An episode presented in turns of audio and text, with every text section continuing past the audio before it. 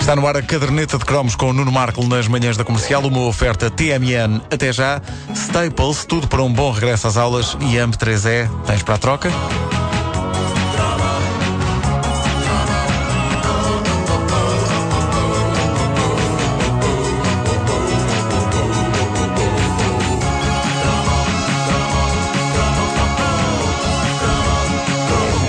Já falámos aqui noutro cromo das canetas que usávamos no dia a dia como se fossem o próprio ar que respiramos, as Bic e as Molin. Mas uma caneta podia ser mais do que um instrumento banal do cotidiano escolar. Eu vejo a coisa organizada em três estágios que mostram bem a evolução de um indivíduo de criança até homem. Primeiro, a Molin a caneta da escola, ou os marcadores Molin e Carioca. A dada altura, dava-se o salto para uma coisa que estava ali na fronteira entre o marcador e a caneta adulta, que era a Futura.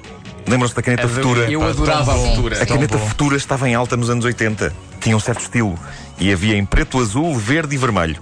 E a preta era de sonho para fazer desenhos. E por fim, havia a caneta da idade adulta, a caneta séria, a caneta de senhor. Uma certa e determinada caneta completamente na moda nos anos 80 e que era mais do que uma simples caneta, era um verdadeiro troféu, um verdadeiro símbolo de status. Ninguém esquece o dia em que recebeu a sua primeira caneta Parker. Na verdade, havia canetas no mercado mais caras do que a Parker, mas era a ostensiva diferença entre ela e as normais bics da nossa vida que fazia a diferença, eh, que fazia aquela distinção incrível, a começar pelo tom digno, quase snob, dos anúncios desta caneta, como este que passava na nossa televisão em 1986. Uma bola mágica. Tinta líquida. Eis a Rollerball, o novo sistema da Parker. Parker Rollerball, o novo conceito de escrita Parker.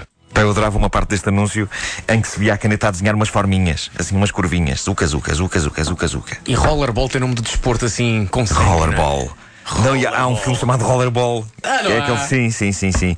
Ah, portanto, o- o- o- há, uma, há uma nítida diferença entre isto que ouvimos, Parker Rollerball, e isto. Bic, bic, bic, bic, bic, bic, bic laranja. Bic, bic, bic, bic cristal. Bic laranja. Bic cristal. Duas escritas à sua escolha. A Bic tinha claramente um fortíssimo fator trolleró, que estava ausente da Parker. A Parker era sisuda e eficiente.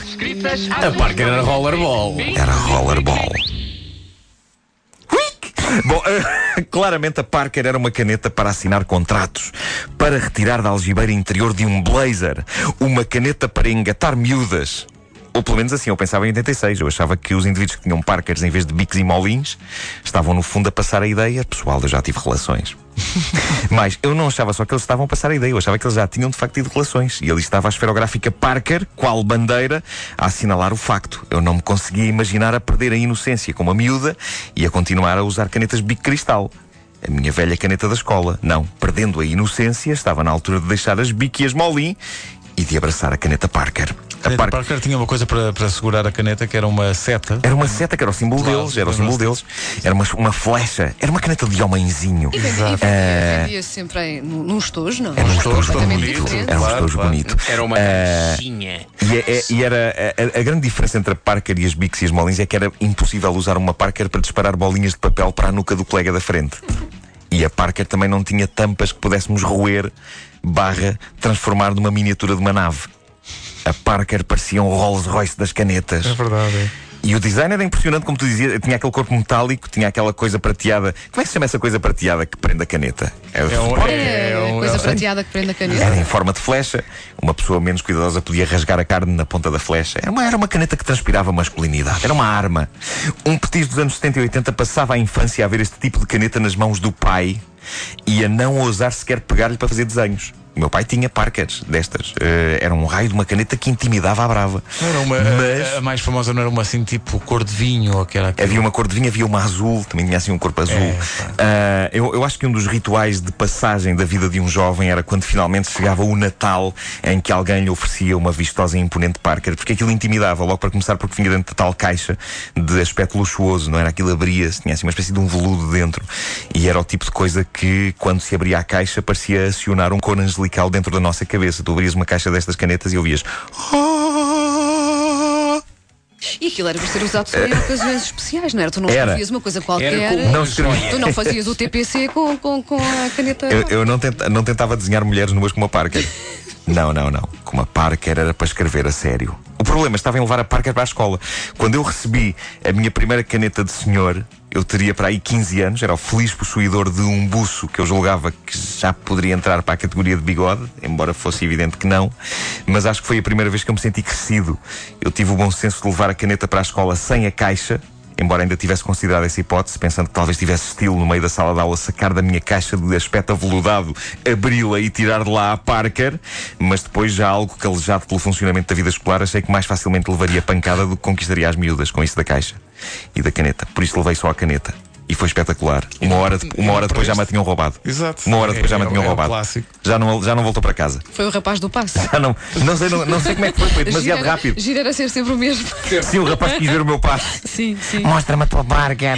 Mostra-me, eu quero só ver. Quero só ver. Toma, tens aqui. Não, deixa-me ver, deixa-me pegar-lhe. Não, mas desta vez não foi. Fanaram uma caneta sem que eu tivesse dado por isso. Não foi dramático porque eu nem tive bem tempo para me afeiçoar à caneta. E de certa forma foi até estranhamente reconfortante a caneta ter desaparecido. Foi como se a vida se encarregasse de orientar as coisas, de devolver a ordem natural. Como se um Deus, seja ele quem for, tivesse olhado para baixo e tivesse pensado: o Marco com uma caneta daquelas não pode ser. Por isso eu gosto de pensar que nem sequer foi um ser humano que me fez desaparecer a caneta, que foi um fenómeno sobrenatural, que a caneta, a caneta simplesmente deixou de existir. Porque um jovem Marco, lá porque tinha buço, que não pensasse agora que já estava numa fase em que podia usar mais do que uma mísera bic ou molim. Curiosamente, eu hoje continuo a usar canetas bic cristal. Tudo o que seja acima disso que apareça, desaparece. Deem-me uma boa caneta, eu perco-a. Não sei como é que eu faço isto. Para além de que a Sparker e esse tipo de caneta continuam a intimidar-me. Eu acho que mentalmente eu ainda sou um rapaz de 15 anos com uma penugem por baixo do nariz. E, e sim, quando eu me apanho com uma bic, ela ainda fica toda ruída. É ridículo. Não é? É Eu bom. roo- é bom. eu roo as canetas adoro, ainda. Adoro roer canetas. Mas espera aí, vocês roem a, a tampa da bic? A tampinha, sim. Eu roo a tampa e o rabinho. Gravámos isto. Gravámos isto. Eu roo. Vamos buscá-la. Gravámos isto. Ok. Eu roo o rabinho. Eu, eu, eu chego a arrancar o rabinho, aquela parte, sabem? A Sim, parte que sai. pequenina de A cima que tampinha, a tampinha, a tampinha. E sim. às vezes estou a escrever Aquela- e- e estou a mastigar o rabinho. Sim, a tampinha interior, não é? Daquela que fecha Sim, a parte sim, da sim, tinta. Sim, tão bom. Péssimo. Tanta frase boa para isolar. O que tu gostas mais na caneta é o rabinho. Olha, eu estou a É. provocar. Já queres mais Adoro. frases? Eu gosto do rabinho mordo. Cala-te!